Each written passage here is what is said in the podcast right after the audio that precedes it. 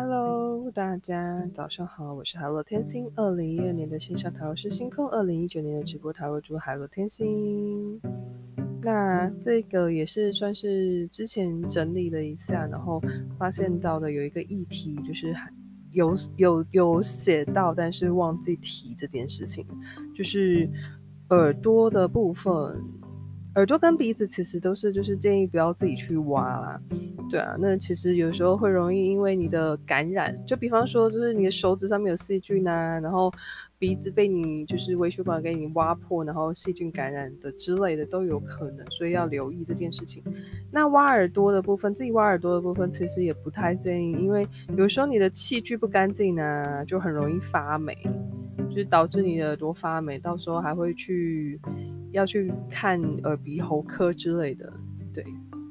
那呃，有的时候啊，像大家如果是喉咙啊有问题的话，其实呃不是感冒的之类的因素的话，其实是可以看耳鼻喉科的。那让他去检查一下啊，你到底是什么样的，发生了什么，就是问题是出在哪里这样子，对。好，那。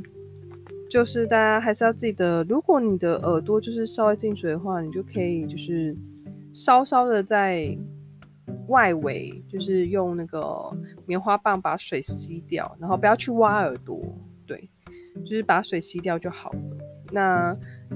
在外面挖耳朵的话，因为有的时候你不确定它的器具，就是挖耳朵的器具是否干净。那如果消毒没有消毒好的话，那其实就等于是说会。就是交叉感染之类的。好，那我是好的天星，呃，基本上医疗保健的议题就差不多到这边，之后都会是以介绍疾病、医疗方面的疾病为主，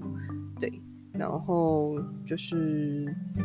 我们大概也是一周一篇吧，嗯，然后其实题外话的话，就是也差不多是一周会有一些这样子。那我是 hello 天星，我们下次见了，拜拜。